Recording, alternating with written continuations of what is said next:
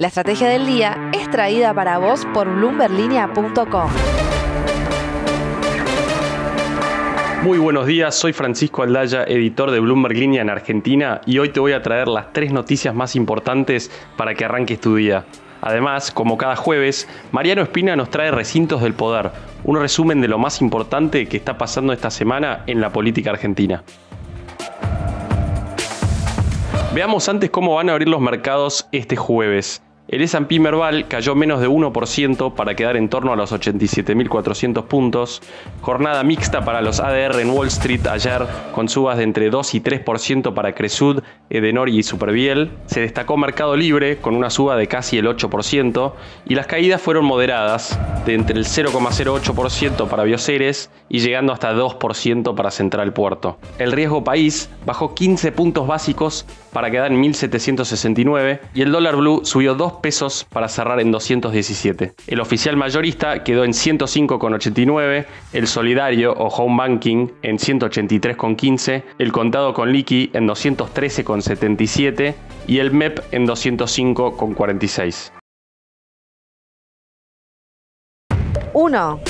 Un componente del discurso en torno al Bitcoin que lo hace tan atractivo es que solo van a existir 21 millones, lo que lo convierte en un gran activo de cobertura contra la inflación, no solo en Argentina, sino en el mundo. La clave ahí es que esta dinámica de escasez, que haría que siga subiendo el precio, se piensa más para el largo plazo y no tanto para periodos cortos, por ejemplo de un año. De hecho, un estudio difundido ayer por la consultora Focus Market muestra que si compraste Bitcoin en Argentina en pesos en enero del 2021, para el mismo mes de este año habrías ganado un 35%, bastante por debajo de una inflación que estuvo arriba del 50% en ese periodo. Algunas de las criptos que sí le ganaron a la inflación en ese periodo son Ethereum, Avalanche, Binance Coin y Solana, entre otras. La conclusión si tenés Bitcoin, joden. Entre enero de 2021 y el mismo mes de este año, los costos logísticos aumentaron 45,9% en Argentina, es decir, menos que la inflación. Eso según un informe de la UTN que muestra a la vez que los costos subieron 2,4% en el primer mes de 2022. Los principales aumentos del mes se registraron en neumáticos, que subieron 5,6%, la amortización de los vehículos por 5,1% y reparaciones por 3,6%. Creas o no, en 2021 tuvimos una recuperación del mercado inmobiliario. En la provincia de Buenos Aires, donde vive más de un tercio del país, las operaciones de compraventa subieron por un 58% interanual, cerrando el año con un total de 88.170 escrituras. Eso también es 5% más de lo que se había registrado en 2019, según información del Colegio de Escribanos Bonaerense. Estamos comparando, sí, con dos años muy, muy malos, porque por ejemplo en 2018 fueron casi 120.000 escrituras.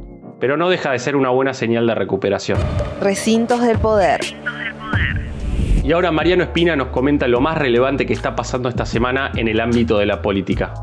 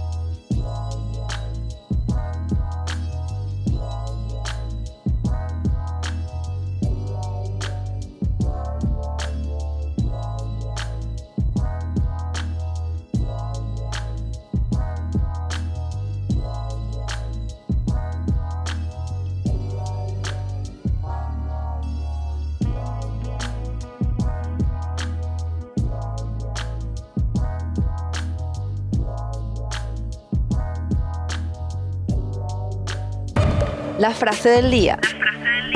La frase del día este jueves es del empresario textil Teddy Caragosian, que habló en una entrevista exclusiva con Belén Escobar, que ya pueden leer en bloomberglinea.com. La realidad es que los empresarios en Argentina nos falta personal, nos falta mucho personal y no estamos creciendo a la velocidad que podríamos crecer por el temor a emplear. Si nos liberaran un poco las manos para poder emplear sin acumular pasivo laboral, el país volaría, digamos. Con entre 30 y 40% del país trabajando en negro, claramente hacen falta cambios en el sistema laboral argentino. Esto fue un nuevo capítulo de la Estrategia del Día Argentina. Yo soy Francisco Aldaya, editor de Bloomberg Línea, y me podés seguir en Twitter en arroba franaldaya. No se olviden de suscribirse a este podcast y también a Línea de Partida, Línea de Llegada y Línea de Cambio, los tres newsletters diarios que ofrece Bloomberg Línea. Espero que tengas una gran jornada productiva. Esto fue La Estrategia del Día Argentina, escrito y narrado por Francisco Aldaya. Producido por Arturo Luna y Daniel Hernández. Que tengas un día muy productivo.